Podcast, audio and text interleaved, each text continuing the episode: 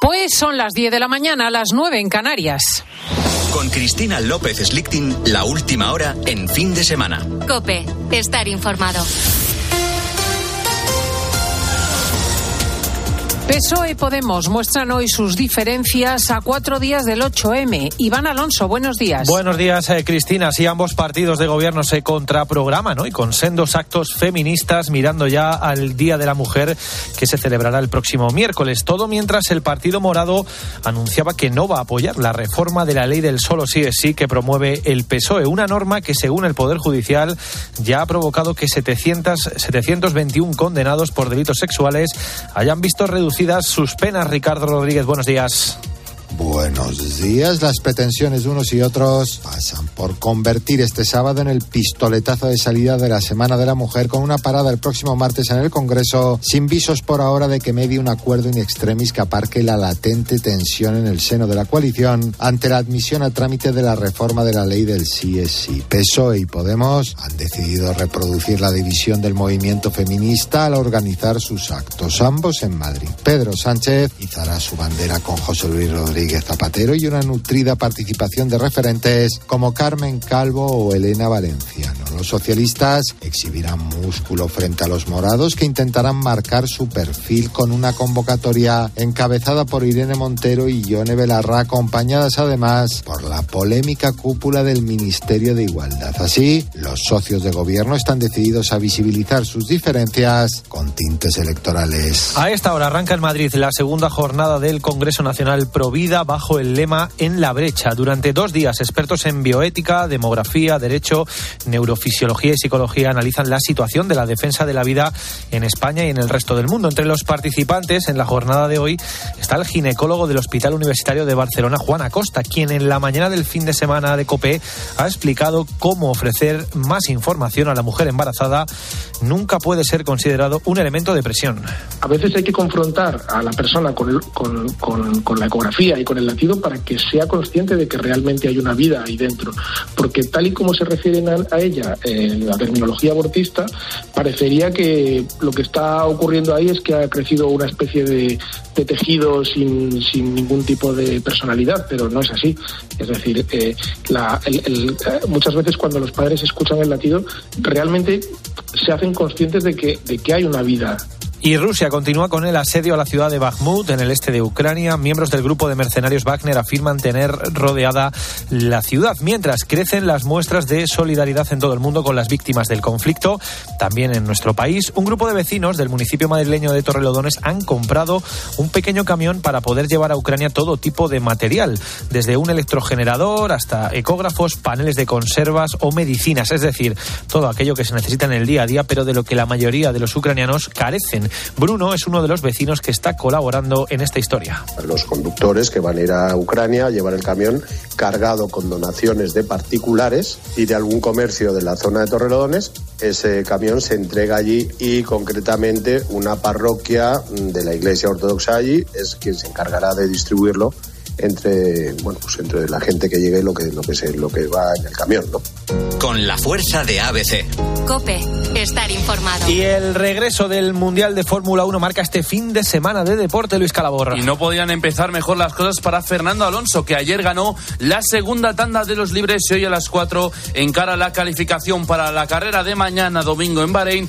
con la ilusión de comenzar el camino para ganar su gran premio número 33 en fútbol hoy sigue la jornada 24 de la Liga Santander tras el Real Sociedad 0, Cádiz 0 de ayer la Real podría perder la tercera plaza en caso de triunfo del Atlético de Madrid ante el Sevilla hoy a las 9. Simeone se convertirá en el entrenador en solitario con más partidos en el club colchonero superando a Luis Aragonés llegando a los 613 encuentros como técnico del Atlético de Madrid. Le preguntaron por su estilo en referencia al partido del Barcelona ante el Madrid y esto es lo que dijo. Bueno, el Barcelona entendió que en ese momento necesitaba ese partido para ganar y lo representó de la mejor manera para llevarse adelante el primer partido de la eliminatoria. Después las palabras son palabras, en realidad lo único que cuenta es lo que se ve que son los hechos y en los hechos le resultó cómodo, le resultó bien, lo hizo muy bien. Además, a las 2 Getafe Girona, 4 y cuarto Almería Villarreal y 6 y media Mallorca Elche. Sigues en Cope, comienza hasta ahora ya el fin de semana con Cristina. Muchísimas gracias, Iván Alonso. Si te parece, nos juntamos dentro de una hora para más noticias y aquí empieza efectivamente fin de semana de Cope con Cristina. Cristina López Slichting. Fin de semana. Cope, estar informado.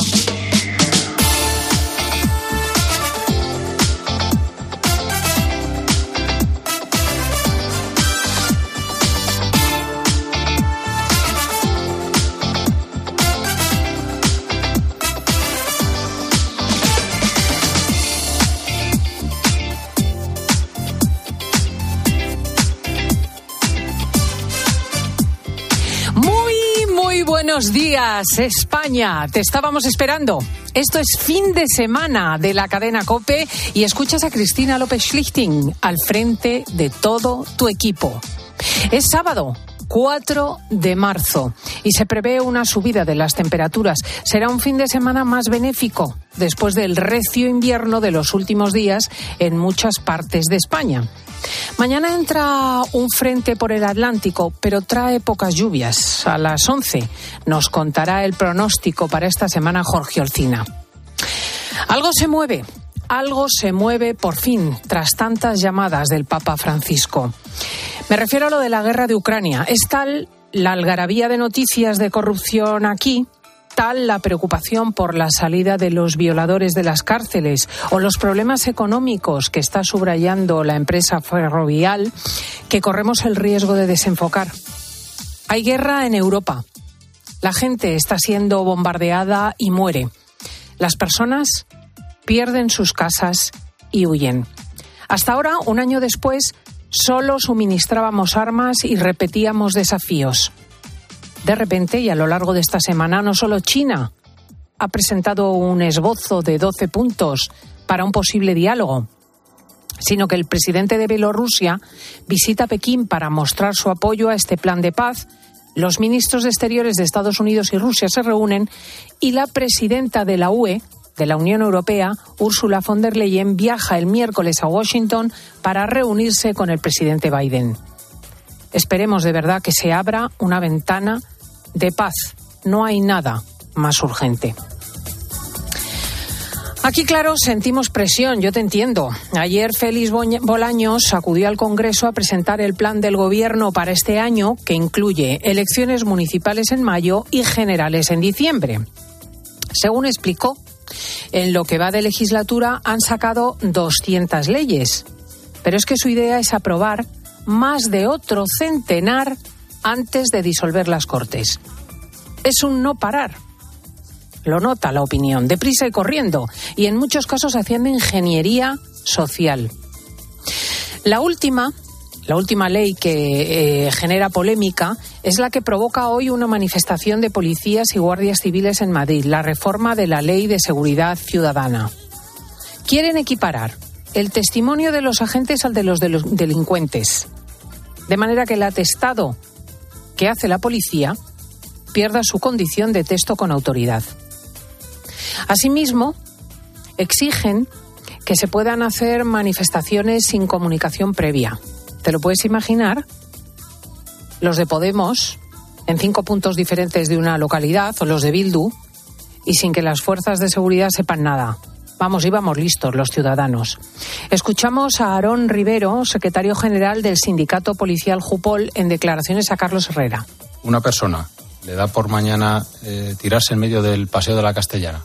Viene un policía, le levanta, le sitúa en la acera y esa persona se puede estar haciendo ese tipo de comportamientos y colapsar una gran ciudad durante todo el tiempo que él estime oportuno. Respecto a, la necesidad de comunicar las manifestaciones, es muy sencillo. Nosotros necesitamos tener previsto un, dispositivo de seguridad necesario acorde a, la dimensión de la manifestación para ayudar a la persona que reivindica o, al colectivo que reivindica a que lo haga en condiciones de seguridad, tanto para ellos como para los ciudadanos. La reforma pretende agradar a los socios del Gobierno, en particular a los independentistas. Y en Cataluña tenemos otra vez fin de semana calentito con el tema de la lengua usada como arma política. Un vídeo torpe de una chavala, una enfermera, ha encendido a las hordas extremistas. Se quejaba la chica en un vídeo de TikTok de tener que tener nivel C1 de catalán para sacar las oposiciones sanitarias. La forma en que lo expresa es propia de su edad y de las redes juveniles, pero tiene su fondo de verdad.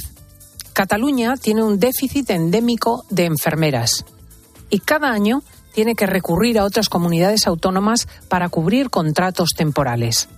¿De verdad es lo que necesitan los enfermos que requieren cuidado y atención médica que estas personas dominen el catalán? ¿Por qué no preguntan a los que están en los hospitales?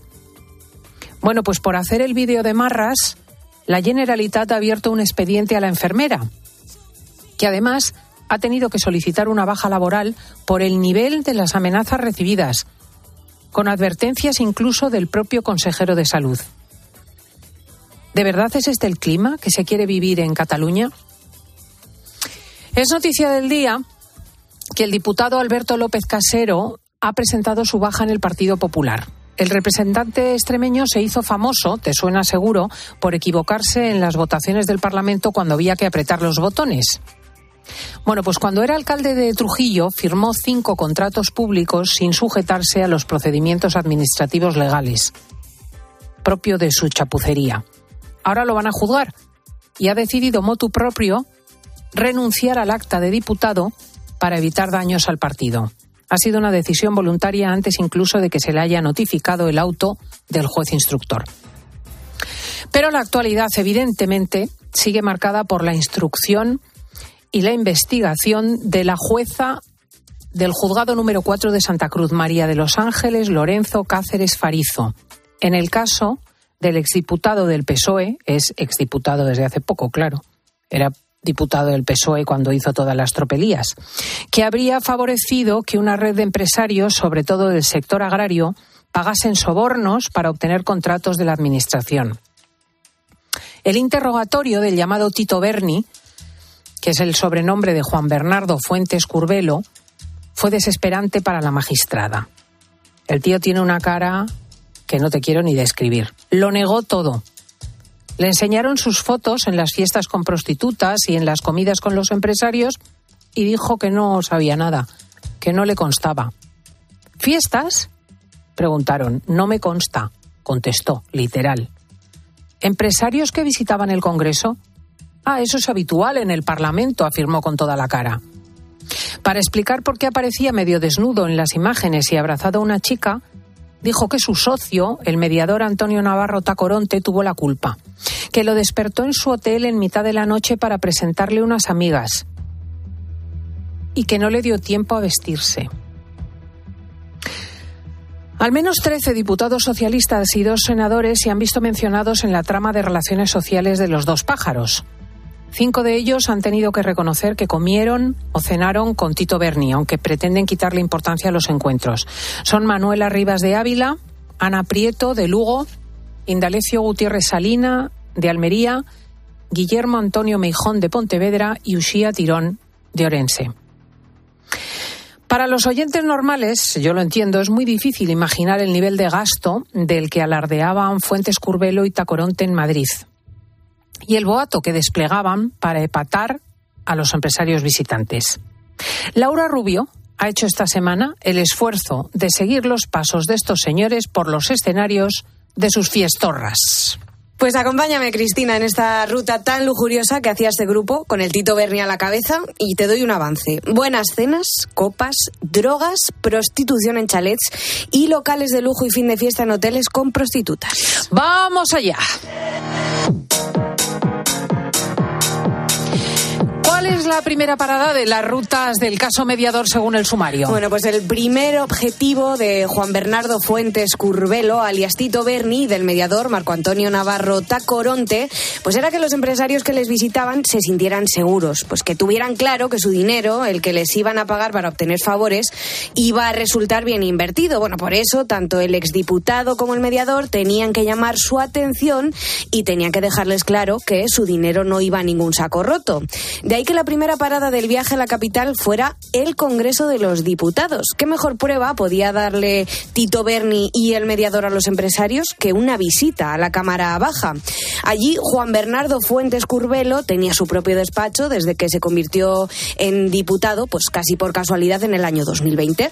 Y una vez obtenida la vitola del Congreso, resulta que no era el único lugar donde les reforzaban. Había otra institución a la que se llevaban los empresarios. Eso es, no era el único lugar. Y es que a veces incluso los empresarios visitaban el cuartel general de la Guardia Civil, lugar en el que, pues lógicamente, tenía influencia el general jubilado de la Guardia Civil, que es el tercer cabecilla de la trama, Francisco Javier Espinosa Navas.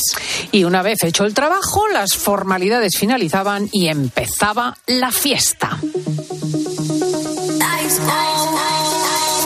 Y la primera parada de las fiestas pues solía ser el restaurante Ibar de Copas Ramsés. Allí han sido varias las cenas que se han organizado. En una de ellas incluso se juntaba a varios diputados socialistas con empresarios. En este caso se conoce la que acudió un empresario de placas solares. Esa cita, en concreto, el día 21 de octubre de 2020, reunió hasta a 15 personas. De hecho, en el sumario del caso se relata cómo existe un audio de WhatsApp que dice lo siguiente. A las 9 de la noche en el Ramsés, mesa para 15, solo personas del Partido Socialista. Y creo que te has acercado al restaurante. Sí, más que un restaurante al uso, es como un parque de atracciones del ocio nocturno, pero también diurno. Siempre hay gente en Ramsés, desde el mediodía hasta altas horas de la madrugada. Por aquel entonces, cuando se produjo esta cena, había incluso toque de queda. Ramsés ahora mismo cuenta con una gran terraza situada a los pies de la puerta de Alcalá, cuenta con mesas altas, también bajas, en las que pues nunca falta un cóctel o alguna copa de marcas premium, eso sí. Dependiendo de la hora, puede que también acompañen a estas copas algunas ostras o un buen plato de jamón. Siempre una botella de champán vacía adorna cada una de las mesas para atraer más si cabe a los transeúntes que pasan alrededor. Algo que da una idea más o menos de que en ese lugar pues el postureo es el que reina. También desfilaban botellas con bengalas, una moda pues que es extendida entre la noche madrileña últimamente en ciertos sitios. En esa terraza, que es el mayor reclamo del local, pues sueles escuchar diferentes idiomas en muy poco espacio. Y es que al parecer pues está muy de moda entre cierta clase de turistas con un poder adquisitivo alto, digamos. No hay más que ver las vestimentas de algunos, pues gorras, camisetas con logos de marcas bien grandes para que se note lo que vale lo que llevan puesto y las apariencias que a veces son extravagantes. No pasa de inadvertida, podemos decir, su clientela. No es raro ver en este lugar a futbolistas, por ejemplo, yo misma te puedo contar que he visto salir de ahí hace unos veranos a Cristiano Ronaldo, por ejemplo. Da igual si es invierno, porque ponen estufas y mantas si es necesario, o si es verano, porque habrá ventilador. Pero el caso que nos ocupa, el de las cenas del mediador y con Tito Berni como anfitrión, lo que frecuentaban era más discreto, era el interior. Eso es, este complejo de restauración que actualmente se ha expandido con varios negocios en cuatro edificios de la Puerta de Alcalá, pues tiene la entrada de su local principal un champán bar. Este espacio cuenta con una barra en forma de rectángulo en el centro de la sala en el que te puedes tomar una cerveza por el módico precio de 7 euros mientras ves la terraza por la cristalera o un cóctel con alcohol por unos 16 o 18. O si prefieres una copa, pues puedes elegir entre su larga lista de destilados en el que la más barata son unos 15 euros. A pesar de los precios, esta barra principal del champán bar suele estar llena cualquier día a partir de cierta hora de la noche. Un ambiente en el que, bueno, podemos decir que la gente acude en cierto modo de ligoteo, sugerente. Ya si subes unas escaleras, a mano derecha encuentras otra sala. Es el restaurante principal. Ahí podrás degustar platos como un churrasco de guayu hecho delante de ti a la brasa, porque hay show cooking también, y todo en este mismo espacio. Platos de la talla de un rodaballo salvaje por 42 euros la ración, con entrantes como el caviar de varios tipos, con precios entre los 60 y los 120 euros, dependiendo de la cantidad que pidas, y por un precio medio de 75 euros, pues puedes cenar incluso más barato si quieres.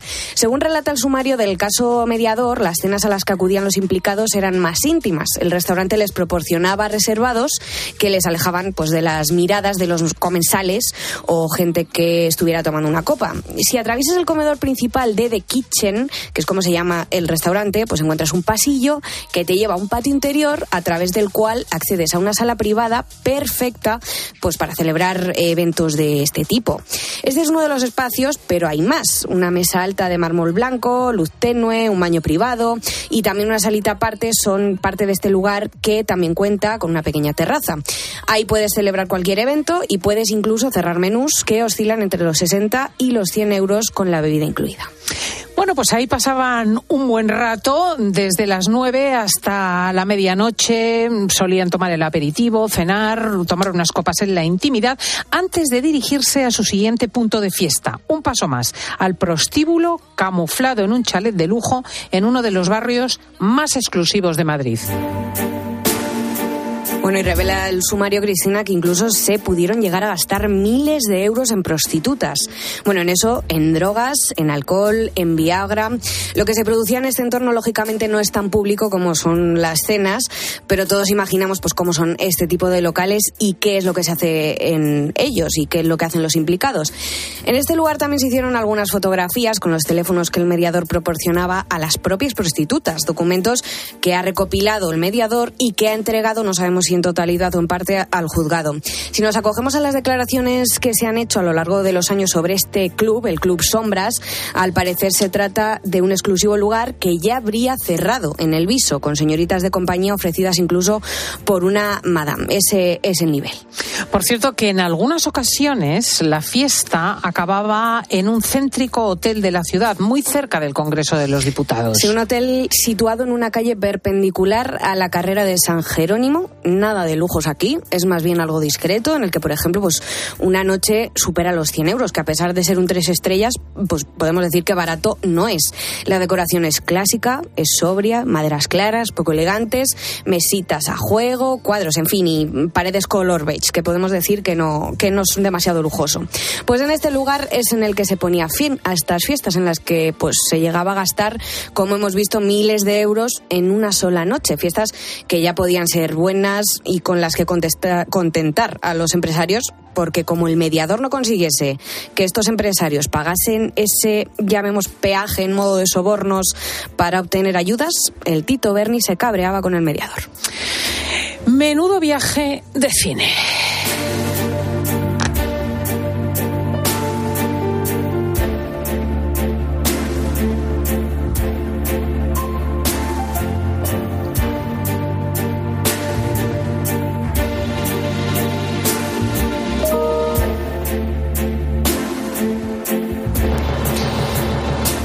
Tantos años después del caso Luis Roldán, parece que no hemos aprendido absolutamente nada. Nos encontramos en el mismo casposo punto, por lo menos algunos.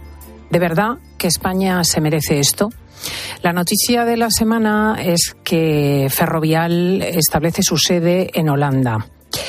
Ciertamente no le conviene a nuestro tejido empresarial semejante escándalo porque el Gobierno ha reaccionado insultando directamente al empresario del Pino y al resto de los accionistas. Es un comportamiento muy extraño, muy extraño en la Unión Europea, donde uno no puede imaginarse al gobierno alemán eh, arremetiendo contra los directivos de sus fábricas de coches o al gobierno italiano descalificando a los fabricantes de muebles venecianos es un comportamiento irresponsable. Se ha dicho que Ferrovial se iba para evadir impuestos. Vamos a ver por qué se va a Ferrovial y por qué no se va a Ferrovial y sobre todo qué denota qué denota que nos preocupe a todos nosotros, porque del tejido empresarial dependen los empleos y depende la economía. Francisco Polo el representante de Ferrovial, director de comunicación, hablaba con Herrera en COPE manifestando por qué se mudan a Holanda y no siguen en España. Es un país donde hay un buen marco jurídico, pero esto no quiere decir que ni pensamos ni hayamos dicho que en España no lo hay. Eh, la razón que a nosotros nos impulsa es pensar en el crecimiento de, Ferrovial, donde pues, sigamos mayor liquidez y consigamos pues, mayor apoyo financiero de inversores internacionales para seguir eh, compitiendo Vamos a saludar a Pablo Jimeno, nuestro analista económico, director de la Escuela de Educación Financiera Método Free, a ver si entendemos por qué ha salido Ferrovial y qué significa para nuestra economía. Pablo, buenos días. Hola, muy buenos días a todos.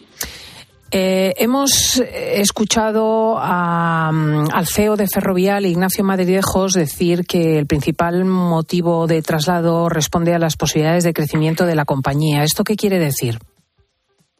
Qué relajado estoy en esta intervención, porque es que pocas veces me toca explicar algo tan sencillo para los oyentes de qué es lo que se está produciendo.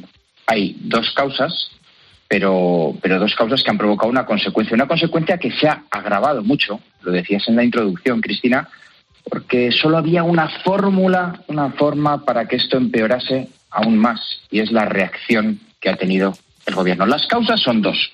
Eh, las amplío un poquito eh, en, en, esas declaraciones que daban. Son dos y las va a entender todo el mundo. Hablan de que mm, allí podrían encontrar mayor solidez financiera y mayor estabilidad jurídica. ¿Por qué una mayor solidez financiera? Pues porque allí se endeudan menos, la deuda pública no está desbocada, entonces la prima de riesgo que tienen es menor y encuentran financiación para poder crecer más barato. Totalmente lógico. Y sobre la estabilidad jurídica, allí las normas perduran más en el tiempo. Las regulaciones para las empresas duran más. ¿Y esto qué le permite a un empresario y a una empresa? planificarse más, pero más y mejor en el tiempo. Y esto genera credibilidad en los inversores y entonces reciben a su vez más financiación. Pero fíjate, pido un ejemplo para todos los oyentes. Imaginaros que sois directores de una empresa, lo vamos a entender muy bien. Y viene un empleado al que tú quieres retener porque es talento y te dice que se marcha a otra empresa porque le pagan más. Solo existen dos opciones y cada uno elija la que crea que tiene que hacer o le dices que vas a intentar mejorarle las condiciones, cosa que podría haber hecho el gobierno con Ferrovial, o le dices que si se va le cortas las piernas. Eh, eh, ¿De verdad vas a retener a, a, ese empleado si le dices que como se vaya de la empresa le cortas los tobillos? Por supuesto que no, estamos disparándonos a los pies. Dice la empresa que la razón para marcharse no es como le acusa el gobierno reducirse los impuestos, sino poder salir al parqué, a la bolsa norteamericana. Vamos a escuchar la acusación que no solamente hicieron los cinco ministros del gobierno que salieron al paso del caso ferrovial, sino el propio presidente de gobierno. La patria no es solamente hacer patrimonio, la patria es ser solidario, arrimar el hombro y ayudar sobre todo cuando tu país lo necesita. Y sobre todo teniendo en cuenta que, en fin, que estamos hablando de la tercera o cuarta fortuna de España. Dice la empresa que va a seguir pagando impuestos en España, que esa no era la cuestión. Bueno, eh, vamos a ver. Primero pongamos cara a Ferrovial. Eh, 24.000 empleados, hay 5.000 en España, 6.000 en Estados Unidos. Es una empresa que factura unos 8.000 millones de euros, que en 2022 ha pagado cerca de 280 millones de euros en España, que pagó unos 1.500 millones en la totalidad en otros países y por supuesto que va a seguir cumpliendo con sus obligaciones fiscales y bien que nos vienen, van a seguir tributando en España, va a seguir con su plan de inversión en España, seguirá creciendo como una fuente de desarrollo y de talento para todos. Ferrovial es marca España y será un orgullo siempre para todos por los proyectos que está desarrollando alrededor de todo el mundo. Y dice Pedro Sánchez, oye, que es que esto no se trata de hacer patrimonio. Mira, las empresas viven gracias a los, a los inversores que arriesgan su capital para obtener una rentabilidad. Esta semana, con la noticia, Ferrovial ha subido en bolsa el 4,90%. Ese es el juicio que tienen que tener. Cuando ha dicho que se podía ir a un país, ha sentado, eh, mm, ya hay sentencia por parte de, los inversores. Claro que las familias y, e inversores que están invirtiendo en Ferrovial estiman que allí puede ir mejor. Y es que un gobierno solo tiene dos opciones. ¿eh? solo tiene dos opciones. O tener una política para seducir a empresas y generar riqueza en el país, o enfocarla a señalar y atacar a las empresas. Nosotros, con este gobierno socialcomunista, estamos en la segunda. Que no digo que sea ni mejor ni peor, pero cada uno recoge lo que siembra. Y una última cuestión, Cristina, que me llama la atención tremendamente. Me sorprende la cantidad de noticias y cómo ha salido el gobierno por el hecho de que Ferrovial diga que se va, se pretende marchar de España es que no ven los datos, no tienen estadísticas para ver lo que está ocurriendo con Portugal. Esto es como si una granja se escapan mil gallinas del gallinero y no pasa absolutamente nada, que es lo que ha ocurrido con las empresas medianas y pequeñas que se están yendo a Portugal. Y el día que se escapa una oveja, ardemos en cólera por una oveja. Ah, valga el ejemplo metafórico para que lo entiendan nuestros oyentes. Es que Portugal ya tiene unas, unas condiciones tremendamente mejores que las que tiene España para las empresas. Es que llevamos un goteo de tres años que exactamente igual que lo que pasó con el independentismo en Cataluña, que se fueron de allí las empresas. Nuestro gobierno socialcomunista está permitiendo que se vayan de España a Portugal, que está a una horita de aquí. ¿Y qué es lo que encuentran allí? Unas condiciones mucho más ventajosas. Por cierto, curioso, ¿eh? Un gobierno socialista, que es el que está allí. ¿Pero qué está entendiendo ese gobierno socialista? que necesita las empresas, que necesita subir los salarios no por decretos, sino por demanda de empleo. ¿Y qué están haciendo? Mirar las carreteritas que hay en España en dirección a Portugal y el goteo está siendo muchísimo mayor que lo que podemos perder en ferrovial. Cristina, lanzo un llamamiento para que se haga un pequeño estudio, que yo ya lo he mirado, el número de empleados, de impuesto de sociedades, de IRPF, de lo que estamos perdiendo por las empresas que ya se han reinstalado en Portugal que por el hecho de que el bueno de Ferrovial se nos instale en los Países Bajos. Pablo Jimeno es nuestro analista económico y nos permite entender con facilidad las eh, abstrusas explicaciones técnicas. Muchísimas gracias. Feliz sábado. Esta, este sábado era muy fácil porque era blanco y en botella. Un abrazo y buen fin de. Hasta luego. Y a veces, a veces las noticias te dejan patidifuso. ¿Tú te imaginas una patrulla policial por la calle, oye ruido, entra en un lugar y hay un señor haciéndose bajo el suelo un túnel enorme, cavando, cavando, cavando. Ha ocurrido en el centro de Madrid y vamos a ver qué es lo que estaba ocurriendo.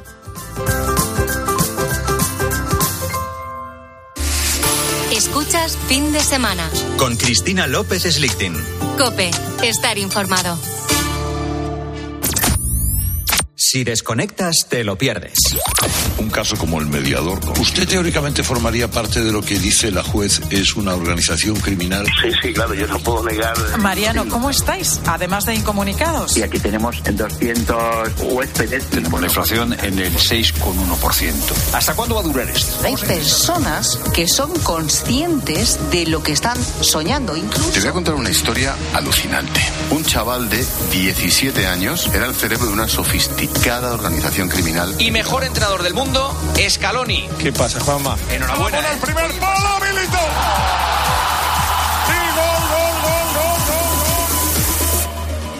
Cope, si desconectas, te lo pierdes.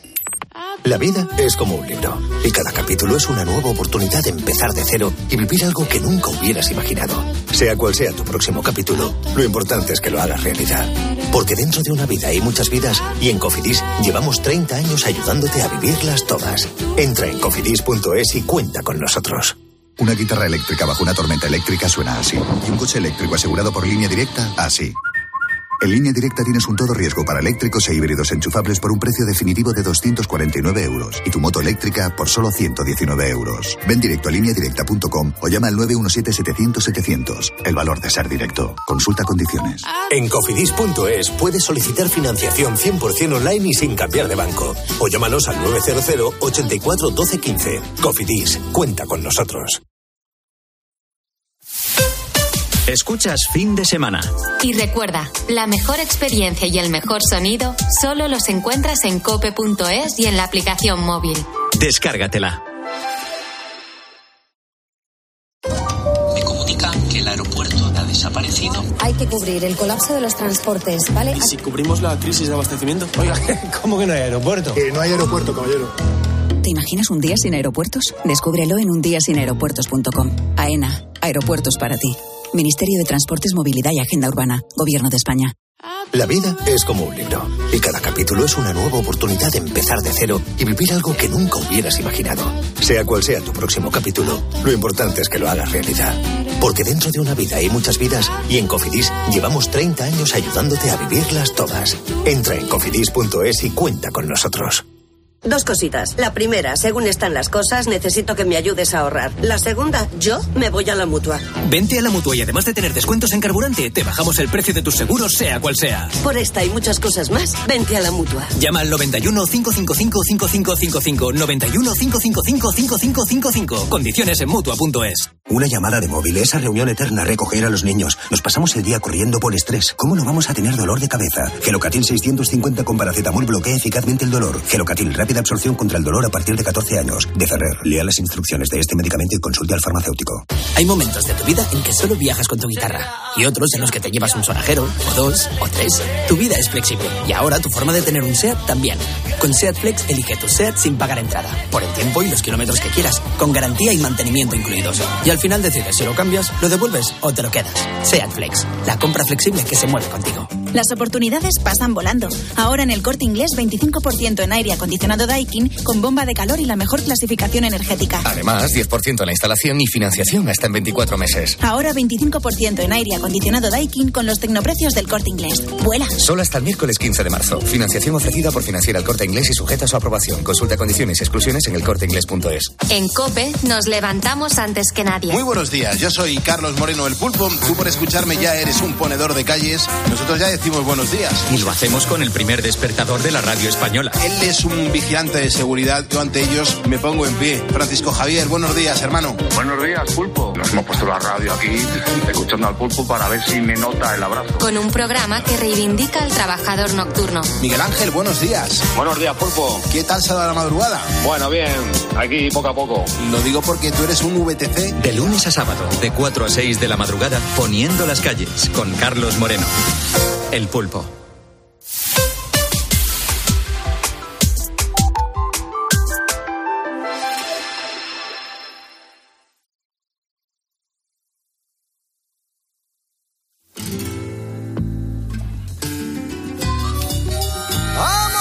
Escuchas fin de semana. Con Cristina López Slichting. Cope, estar informado. Estoy escarbando un túnel pa' que los dos nos piremos de aquí. Estoy escarbando un túnel eh, eh, eh, pa' que los dos nos piremos de aquí. De este campo Hay noticias que te llaman la atención por inverosímiles. Un túnel, un túnel largo de cuatro metros de longitud y cuatro metros de ancho que estaba ca- cavando un vecino debajo de su casa en la calle Montera, al lado de la Puerta del Sol. El lugar lo conoces, eh, es de sobra familiar, eh, incluso para los que siguen las campanadas de Nochevieja desde toda España, y lo mismo hubiese dado que se tratase del centro de Barcelona, de Sevilla o de Bilbao. Lo cierto es que el policía que descubrió esto, o el- eh, los agentes, porque se trató de un, un grupo, pues realmente se encontraron con un túnel al más puro estilo de la gran evasión. Vamos a saludar a don Luis Alberto González, uno de los agentes de la Policía Municipal de la Comisaría Centro Sur de Madrid. Buenos días. Hola, buenos días. Me imagino que, sobre todo en el centro, que es lugar de picaresca, de turismo, pues también de prostitución, de delincuencia, encontraréis de todo. Pero, pero esto, esto dudo yo que os haya ocurrido previamente. Sí, la verdad que una, una cosa así parecida a mí no me había ocurrido. Cuéntanos cómo fue. ¿Qué es lo que hizo que los agentes se acercasen al lugar? Pues nosotros salíamos de la unidad que está a muy pocos metros de donde nos encontramos el, la- el túnel y nada, subíamos andando y nos llamó mucho la atención pues que de- del establecimiento que estaba en obras pues que salía mucha cantidad de, de polvo y al acercarnos no había, no había nadie ah, que nosotros viéramos y salía un ruido muy fuerte y nada, fue por lo que nos introducimos dentro Mm. de... ¿Era una tienda? Eh, es un edificio entero, es un- era un edificio entero que estaba en obras. Supuestamente iba a ser una obra, o sea, perdón, iba a ser un, una tienda o lo iban a condicionar para algo similar. O sea, está el edificio en obras y vosotros entráis, eh, os llama la atención el ruido y entonces, ¿qué ocurrió? Pues nada, nos metimos dentro eh, y no veíamos a nadie, como le acabo de decir. Y el, el ruido venía de un motor de gasolina que bajaba hacia un cable hacia abajo, hacia una planta semisótano, y bajamos hacia abajo. Y tampoco había nadie. Entonces había como mucha tierra amontonada en este semisótano y al final se veía como, como que había unas placas metálicas donde, donde, donde alguien estaba trabajando y nos acercamos y justo había un había un hoyo que habían eh, roto la cimentación de- del edificio y habían dado con un, así cuatro metros de profundidad y había un chico trabajando. Y nada, le, dijimos que, saliera, que, que nos dejara documentación y justo se puso un poco nervioso y llamó a otro que estaba dentro de la galería. Entonces ya cuando salió fue pues un poco cuando pedimos la documentación y, y vimos lo que, lo que estaba pasando. O sea, había dos operarios cavando el túnel. Dos, dos. Uno dentro de la galería y otro que estaba al, digamos que te asomabas y justo al, al haz del, del agujero estaba él como sacando cubos de tierra. Claro, no- no era un agujerito, no era una cosa de medio metro. No, no. Tenía, si no recuerdo mal, creo que dos metros de altura, un poco más de dos metros de altura y un metro y medio de, de ancho. Ajá. Y eh, creo que tenía bastante profundidad. Cuatro metros. Cuatro metros hacia abajo. De hecho, tuvieron que romper todo lo que es la, la cimentación de, de esa planta sótano de la que le hablaba. Y luego, aparte de esa cimentación, seguir cavando hacia abajo hasta, hasta donde estaba, el, hasta la altura que ellos tenían calculada para, para empezar el- la galería hacia adentro, la profundidad del, del, del túnel. Eh, resulta que llevaban tiempo haciendo esto, ¿no? Y además en condiciones ilegales, tengo entendido. Pues el tiempo yo no les sabría decir y la verdad que lo- licencia no presentaron ninguno y, luego la situación de uno de los de los chicos que estaba trabajando, una de las personas que estaba trabajando, era irregular y las condiciones que las que estaban y la situación de vulnerabilidad en la que estaba, bueno, que luego nos lo transmitió uno de ellos y la forma de contratación de la que había sido, pues procedió por la persona que la había mm, contratado o reclutado en este caso, pues se- procedió a la detención de esa persona por un delito contra los derechos de los trabajadores. Pero es que llevaban, según indicó el trabajador, o al menos así lo han reproducido los medios de comunicación, bastantes meses trabajando en la obra. Eh, ¿Qué es? ¿Qué pretendían con semejante agujero? Pues la verdad que no, ellos mm, lo que nos dijeron es que el encargado, la persona que vino detenida, nos dijo que querían hacer un, una, llegar a, mm, al colector y por eso hicieron el agujero, pero claro. ¿El colector mm, de sí, agua o de qué? Sí, el colector de la. eh, ellos sacaban el colector del edificio, querían sacar el colector del edificio y llevar al colector de, al del al general. Y claro, el general estaba bastante bastante más lejos de donde realmente donde nosotros escogimos a medio camino, todavía quedaba mm, lo mismo que habían cavado, pero más hacia adentro. Pero eso es verosímil. Hacer ocho metros o diez metros de túnel de dos metros y pico de ancho para conectarse a un colector. Pues yo lo que me le he dicho, yo nunca lo había visto y cuando lo vi dije, de hecho a mí se me escapaba de las de las manos y lo primero que hicimos es sacar allá a los trabajadores y llamar a, a los bomberos. ¿Y los vecinos del inmueble qué dicen? Es que vecinos como tal no había. Eh, eso es una Claro. zona donde todo es comercial y encima ese lado prácticamente es todo comercial o, o de hospedaje y no había queja ninguna ni había no había nadie notado nada. Fue todo por voluntad propia de mi compañera y mía. En fin, don Luis Alberto González, muchísimas gracias. Eh, enhorabuena por haber estado atentos. No se sabe lo que sobre la cimentación del edificio hubiese puesto un túnel de 8 o 10 metros de esta amplitud, supuestamente para conectarse a un colector. Cosas veredes, don Sancho. Eh, gracias por hablar con nosotros. Igualmente, buenos días. un saludo.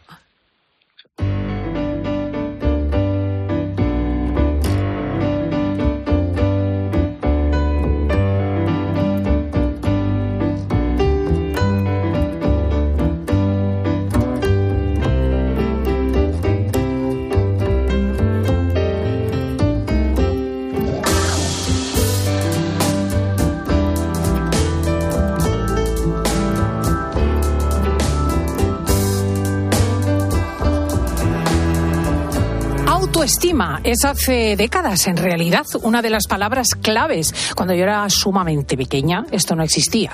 Las personas podían estar seguras de sí mismas, incluso orgullosas, pero lo de la autoestima vino más tarde. Ahora tenemos claro que es uno de los pilares de la personalidad y de la estabilidad de los seres humanos. Pero, ¿cuáles son las características de las personas con buena autoestima?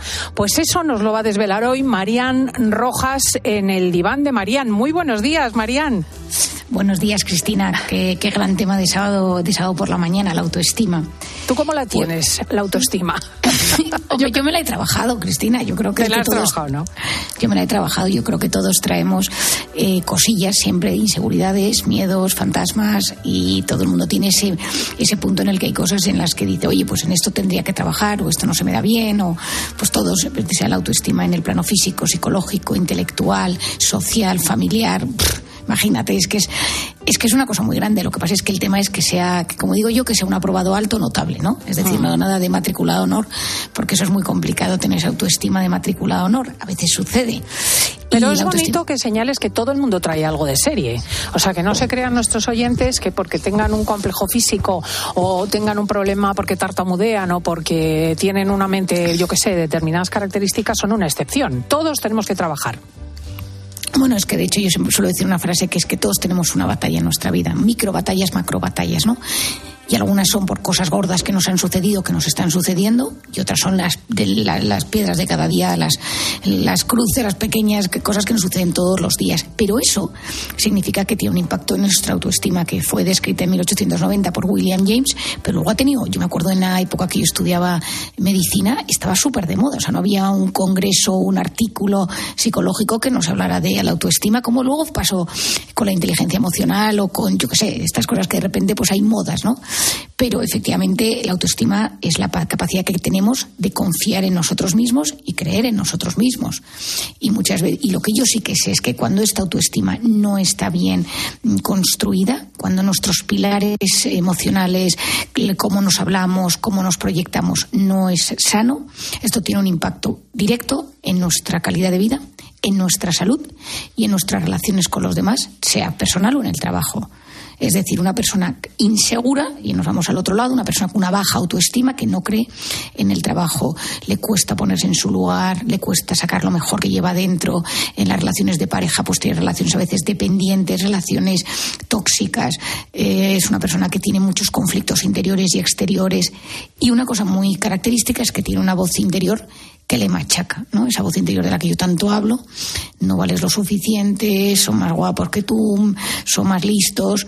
¿Y qué pasa? Que en este mundo que nos ha tocado vivir, Cristina, con unas redes sociales, pero que el otro, hoy me decía, ayer me decía un paciente, ¿no? Me decía Marian, es que me, comparo en LinkedIn, porque todo el mundo publica cosas de su trabajo, de sus éxitos, y yo me veo tan poca cosa comparado con los demás y la gente les comenta y les pone like, y digo, bueno, pero que mucho de eso no es verdad, ¿no? Es decir, claro, si te pasas la vida comparándote con los de al lado, pues, eh, pues mantener una buena autoestima, una buena seguridad en ti misma, puede ser algo muy, muy complicado. Lo bueno que es apagar a veces las redes sociales y sobre oh. todo no creer en ellas. Totalmente. O sea, te, yo digo, hay que relativizar. Todo el mundo con unas cosas y de vez en cuando alguna vez Unas alegrías, unas sonrisas, unos tipazos. bueno, bueno, bueno, bueno. Yo tengo un, yo me acuerdo hace, hace unos años que vi a una persona que se dedica a redes, que tiene muchísima influencia y que es una, que es una chica jovencita, muy mona y tal, y que tiene un tema de ropa, tema de joyas, no es española ella, y entonces monísima, y alguna vez la había visto y tal, y vino y era, tenía la carita redondita, un poco rellenita, me encantó eh, que fuera tan normal para y le dijo oye pues en las fotos dice no no yo es que me hago Photoshop dice claro. yo me pongo más delgadas las piernas me estiro un poco no sé qué en la cara y yo es que no sabía que yo que soy un desastre para estas cosas. Pero no, y entonces yo digo que... no sabes lo bueno que es estar aquí en la radio y que te haga súper estrellas gentes increíbles del mundo del arte de los artistas de la política y, y, y luego les eh, coges en petit comité y tienen las mismas desgracias que tú y que yo bueno, es que la vida es así. Por eso yo creo que la, el tema de la autoestima es conseguir decir, oye, ¿estoy a gusto conmigo mismo cuando estoy a solas o me machaco? ¿Soy capaz de enfrentarme a los retos de la vida?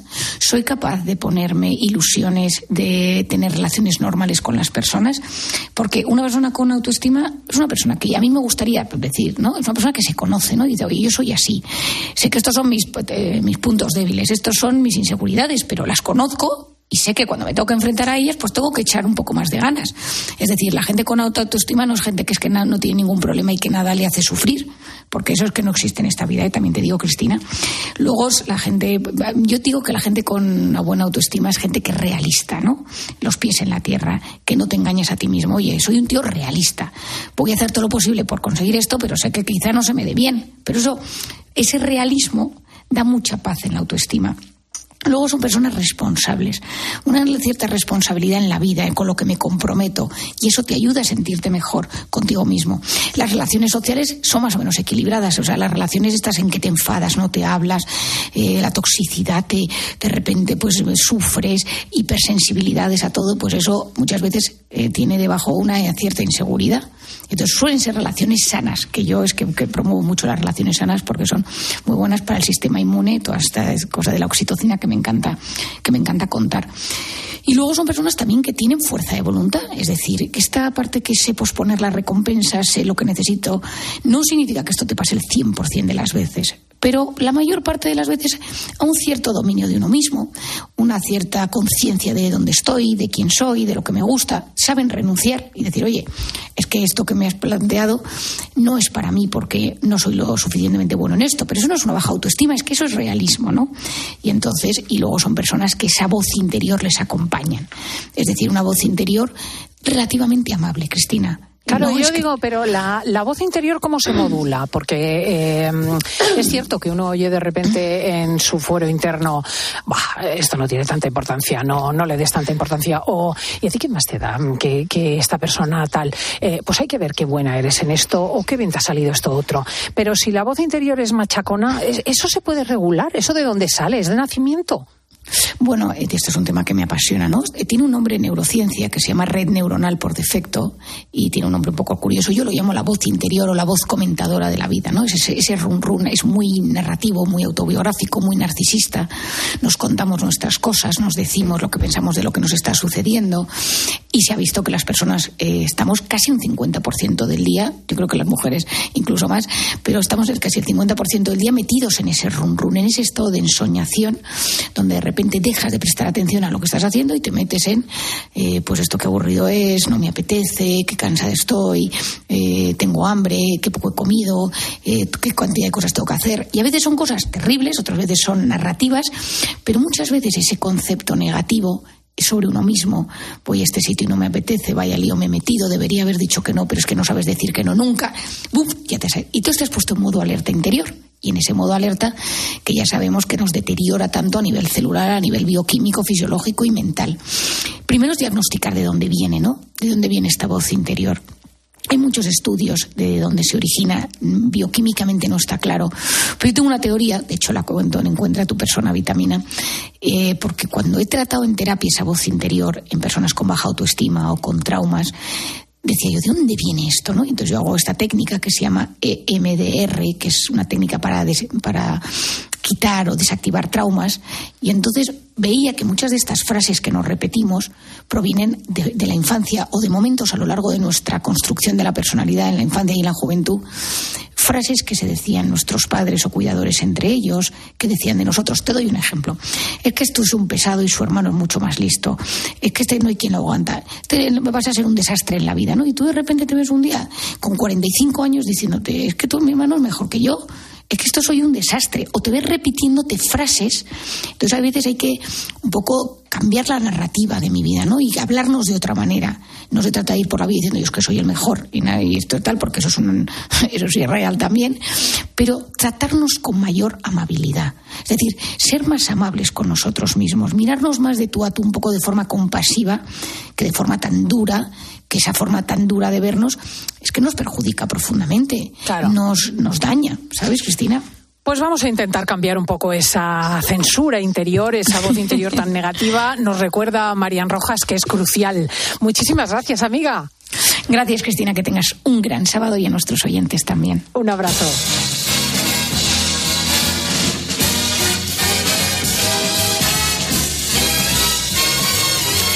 Tiene la autoestima a prueba de bomba y falta le hace, teniendo en cuenta las cosas que nos caen a los periodistas últimamente, es Laura Rubio. Buenos días. Aquí estamos, a tope. Buenos días. ¿Qué tal? Vamos, te ha puesto lo de los locales del Tito Berni y el ánimo aguerrido. Y que me he divertido mucho, la verdad, haciéndolo. Joder, de verdad te lo digo, tela marinera. Tela, pero tela.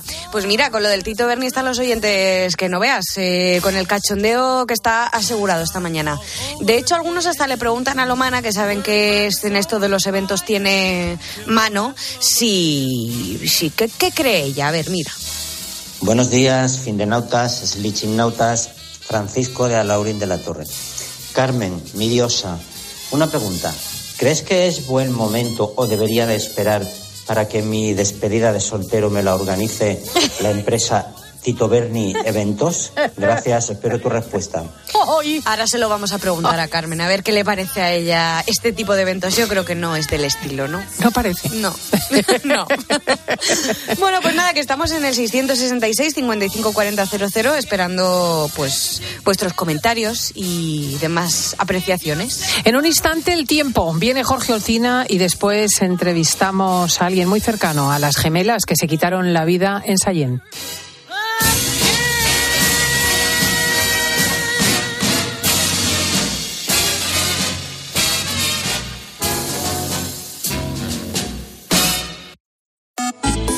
Sigue también a Cristina López Slichting en Twitter en arroba fin de semana cope y en facebook.com barra Cristina fin de semana. Cuando Nico abrió su paquete de Amazon fue amor a primera vista. Con su diseño depurado y gran poder de succión, el aspirador derrochaba calidad por los cuatro costados y por un precio menor del que jamás habría soñado. Cinco estrellas de Nico. Empieza a buscar en Amazon hoy mismo. ¿Y si el coche del futuro ya estuviese aquí? En Spoticar, líder europeo en vehículos de ocasión, te ofrecemos vehículos eléctricos para ser más sostenibles y, sobre todo, vehículos renovados más duraderos. Porque sabemos que cuando conduces un coche fabricado ayer, solo piensas en el mañana. Y ahora en Spoticar, llévate tu vehículo de ocasión con un año de seguro a todo riesgo incluido o ventaja equivalente. Aprovecha esta oportunidad hasta el 31 de marzo para coches financiados con PSA Financial Services. Consulta condiciones en spoticar.es. Las oportunidades pasan volando. Ahora en el corte inglés, 25% en aire acondicionado Midea con bomba de calor y la mejor clasificación energética. Además, 10% en la instalación y financiación hasta en 24 meses. Ahora 25% en aire acondicionado Midea con los tecnoprecios del corte inglés. ¡Vuela! Solo hasta el miércoles 15 de marzo. Financiación ofrecida por Financiera El Corte Inglés y sujeta a su aprobación. Consulta condiciones y exclusiones en elcorteinglés.es. A Ángel Expósito le escuchas cada día en la linterna. Pues ahora le vas a leer porque presenta Mi abuela sí que era feminista. Su nuevo libro en el que mujeres superheroínas desmontan el empoderamiento de postureo con la fina ironía y el talento de uno de los periodistas más destacados de este tiempo. Mi abuela sí que era feminista. Ya a la venta de Harper Collins. Escuchas fin de semana. Y recuerda, la mejor experiencia y el mejor sonido solo los encuentras en cope.es y en la aplicación móvil. Descárgatela. Saltar en paracaídas, subir al Everest o escribir un libro te cambian la vida. Como el Zurich Rock and Roll Running Series Madrid. El próximo 23 de abril corre en su nuevo recorrido. Maratón, media y 10 kilómetros. Los dorsales vuelan, así que inscríbete ya en rockandrollmadridrun.com.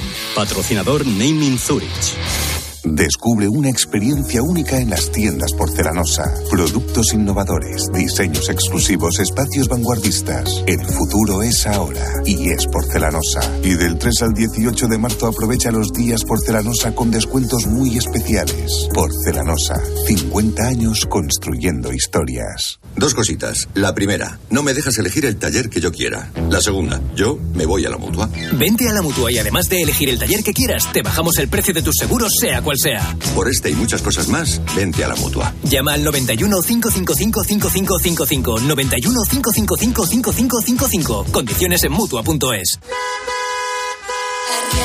¿Compraste un coche entre 2006 y 2013? Puedes recuperar entre el 10 y el 15% de lo que pagaste por él. No pierdas el tiempo. Llámanos al 900-264-820 o entra en arriagaasociados.com. Arriaga Asociados. Hagámoslo fácil. Houston, veo unas lechugas flotando en el espacio. ¿Y un cocinero? Y espera, un mecánico. Unos paneles solares increíbles. Haz que tu empresa gire alrededor del sol y crezca de forma más sostenible e independiente. Sistema solar EDP con paneles solares, baterías y monitorización, sin inversión inicial. Ahorra hasta un 30% en la factura eléctrica. Descubre esta oferta en edpenergia.es barra empresas. El ahorro final en la factura de la luz dependerá del consumo, del tipo de instalación y de la potencia contratada. Consulte condiciones en edpenergia.es barra empresas. El 25 de mayo de 2006 se celebró por primera vez en la historia el Día Mundial del Orgullo Friki. Vamos a ver. Si hasta el Orgullo Friki tiene su día, tú también te mereces el tuyo, ¿no? Con mi día de la 11 elige tu fecha especial y juega con ella. Todos los días por un euro gana hasta 3.000 euros. Mi día, el sorteo más tuyo. Y recuerda, uno de cada cinco toca. A todos los que jugáis a la 11, bien jugado. Juega responsablemente y solo si eres mayor de edad. Los precios, la principal preocupación este año de los españoles de La información y las claves de todo lo que te rodea te las cuenta Ángel Expósito de lunes a viernes de 7 de la tarde a 11 y media de la noche en la linterna de Cope.